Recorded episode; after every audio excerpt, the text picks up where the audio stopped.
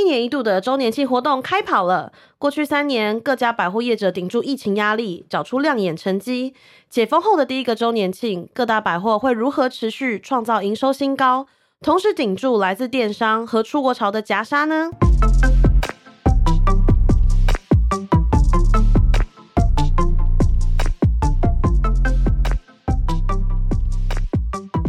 各位听众，大家好，我是数位时代的品荣。今天呢，要来和我们一起聊周年庆的是我们电商线的记者以华。Hello，大家好，我是以华。那其实以华在我们录音的这个当天早上，欸、就刚好是周年庆已经开跑了嘛，他才去看了这个算是行前的精神喊话的活动嘛？对，今天早上录音当天早上，我去了那个呃远东 SOGO。在周年庆档期开跑之前的一个像是喊话，嗯，对，精神喊话类的活动，有点像是保险，就是或者是直销，他们可能 对他对跟内部员工喊话，今年要达成多少业绩，我们可以，对，这样这种，对，对，对，对，了解，嗯，这其实还蛮有趣的。那、嗯、其实周年庆这个东西大家都很不陌生，然后大家已经也可能都会有很多的经验，可是为什么说时代会在这个时间点，然后特别要来讲周年庆。其实过去三年，就是很多实体的那个贩售都没办法嘛，因为疫情的时候呢，封城的状况下，大家也不能出门。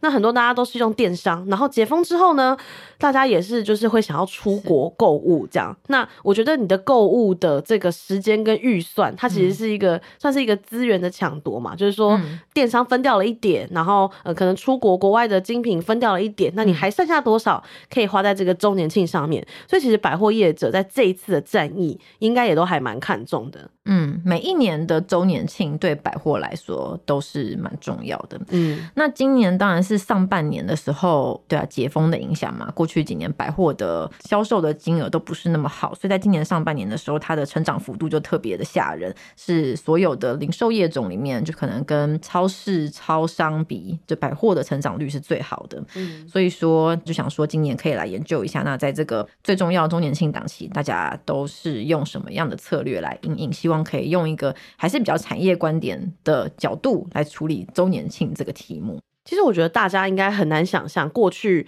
这个疫情的期间啊，好像是会让大家觉得说，哎、嗯，百货业绩应该很不好吧？但是相反的，其实过去三年百货的业绩是不是其实都还是维持在一个蛮好的水平上面？呃，在三级警戒那一年有出现一些负成长，但其实没有跌的那么凶。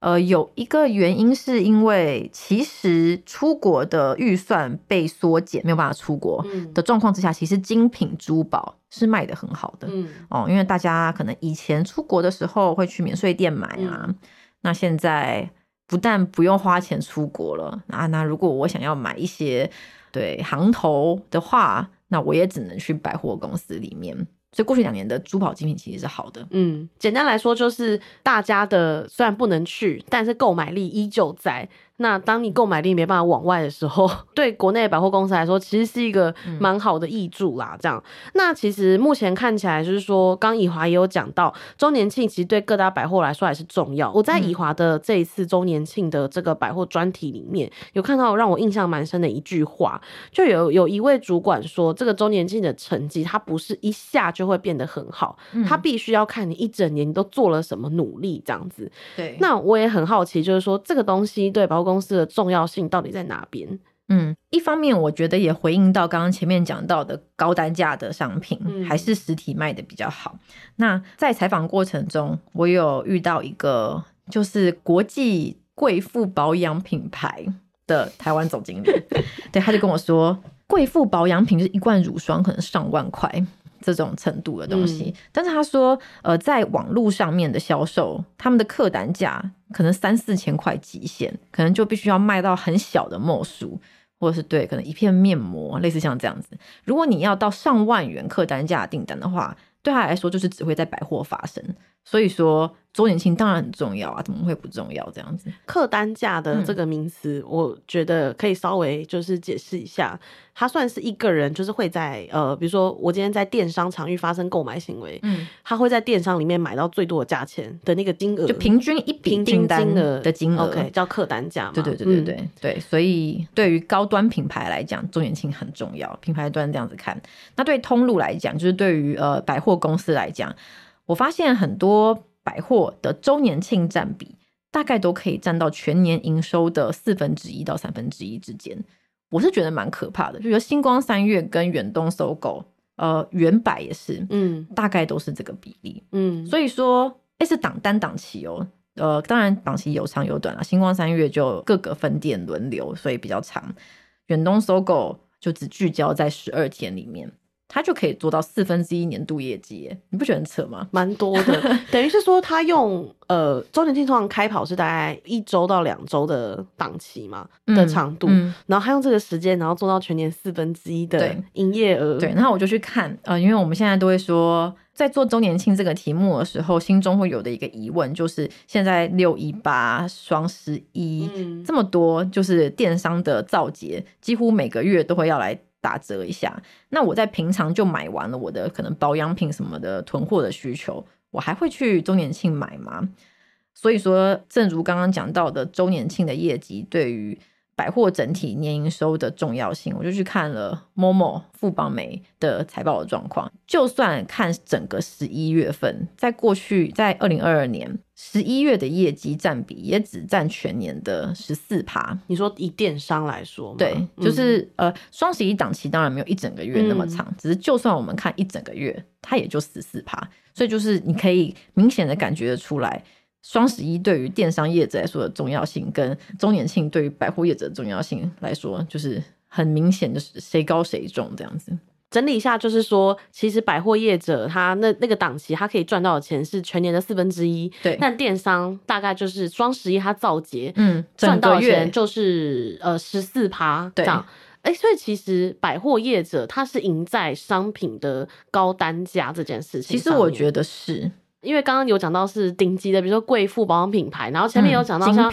珠宝啊、精品，其实我觉得这个是购买的心理，因为以我自己的消费习惯。我个人买东西是蛮目的导向，就是我要买什么东西，我就买了之后我就会走，我不会去多逛什么。嗯、但是像精品这种东西，真的你会是因为它太贵了，你真的是会看两次、三次。对、嗯，我觉得这个可能就是百货公司最好创造跟电商差异化的地方嘛。或者是说，对于精品品牌来讲，很多他们也不愿意在网络上销售。就可能比较特别稀有的款式，他们觉得必须要配货才拿得到，欸，配货拿得到是一件事情。然后另外就是说，他要展示。比如这展示这个皮包，嗯，对，我希望它是在一个什么样的环境下面陈列，嗯，来衬托它的美感与价值，这样，嗯，所以就是对，就是实体。哦，所以这件事还是很重要，啊，是是是，是，就是它它精品想呈现的氛围啊，嗯，或者是它的什么品牌精神，对，对我们来说还是蛮重要的一件事情，是。哦，理解。所以其实有一些特殊包款，网络上可能是买不到的，嗯，因为我自己有经验，是你到实体店面，其实你都不见得买得到了，你在网络上你就是更不可能买得到。有一些我自己买比较有一些小奢品牌的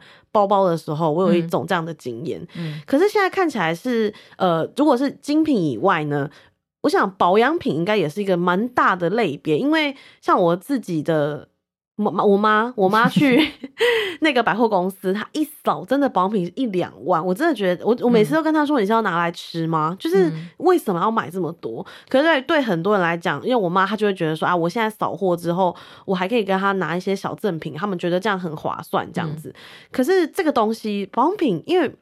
我就觉得他一定会用啊。有一些调查是会说，或有些专家观点也会说。你觉得购物节这件事情是非常冲动消费的事？其实这个观念是错的。其实购物节是一个超级计划消费，大家就是想好说，我周年庆再来买，对，嗯、或者是说我还是买那么多，那这个势必是得是呃我用的很习惯的东西，不断回购囤货这样。可是其实因为我就是像保养品来说，它也有开价的东西，那所以是不是说？对百货来说，这种贵妇保养品的客群，它其实年龄层都偏高。嗯，是，我觉得星光三月跟远东 SOGO 分享的会员轮廓都蛮清楚的，嗯、就是对主要贡献的客群大概就是四十岁以上，四十岁以上，嗯，OK，会就是对专柜的消费这个模式是有一定习惯的人嘛？对，但是他们。也会想要抓年轻客啊，嗯、年轻客的特色就比较会是餐饮类，嗯，对他们比较不会有那么高单价的消费，嗯，但是吃喝玩乐类的，他们比较买单。嗯、对，我刚刚也是想问这个问题，就是说，假设你的那个贵妇保养品牌一直都是这种呃年纪比较就是年长的人去买，嗯、可是对百货公司来说，他一定也要想到他之后的成长动能嘛，对对对对对，所以年轻族群他们就是先靠呃美食街吗？然后先就让他们有来百货公司的习惯。嗯、对，星光三月这两年做了一件我觉得很有趣的事情是，嗯、他们在去年开始。把周年庆满千送百这件事情全部变成用点数来做，嗯，对，送百是送点数。那这么做的好处就是，以往我可能拿到送百的礼券，比如我拿了一百块礼券，我势必得花一百块以上我才能用那张礼券嘛，对。但是如果你是用点数的话，你可能十点你就可以抵一块钱，嗯，那我去美食街买一杯饮料，我也可以用。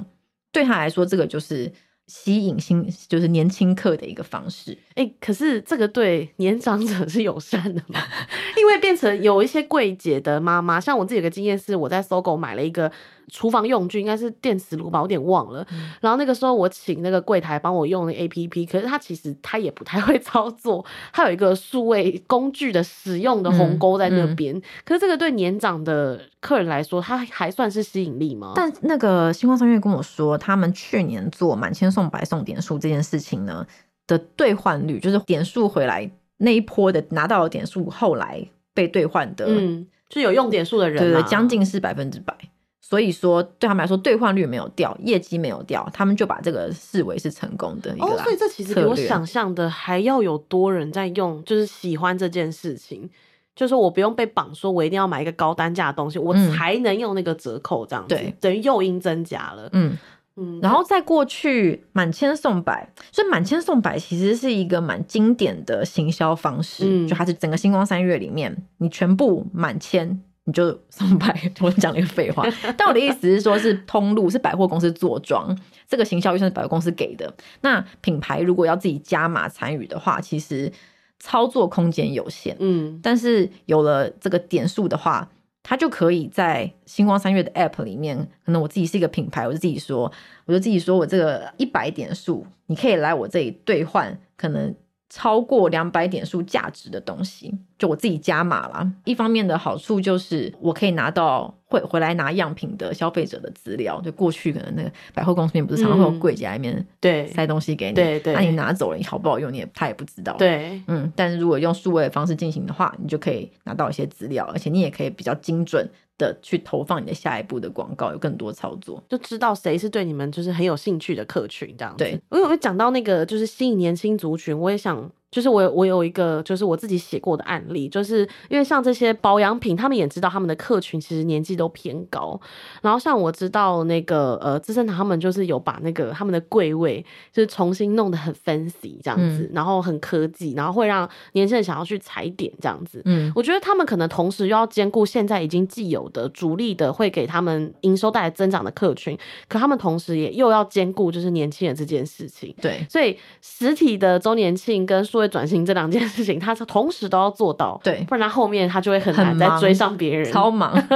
哦，那真的很忙哎。嗯，然后我觉得在周年庆的这个专题的采访过程中，也有一个很有趣的案例，是那个 Global Mall 环球购物中心，嗯。嗯、对，他们的点都是大部分设在交通要道上嘛，板桥车站啊，中和，嗯，中和是车站吗？中和环球购物中心，它不是车站，对，它反，但它反正它很多个车站里面，那对他来说。其实周年庆就不是营收最大的档期，反而呃母亲节或是春节这种大家要聚餐的时候，或是大家会返乡的时候，是他的业绩最高的地方。但是呃他们的主管就也分享说，但他们还是得做周年庆啊，因为。啊、呃，这就是一个市场的期待，嗯，然后或者是说比较像是吸眼球的目的居多，然后看看在在这一波里面会不会有人加入会员呐、啊，或者是说我展示给你看我有什么有趣的抽奖活动，示威的。成分居高，我个人觉得这个可能跟他的招商的类型有关系。对，他还是餐厅很多，对，他还是比较走平价然后的路线，所以嗯，返乡人潮或者是你可能经过 Global Mall，我就会顺便带个什么东西，因为我自己也很常去板桥车站，嗯，对，就会带个什么东西这样。然后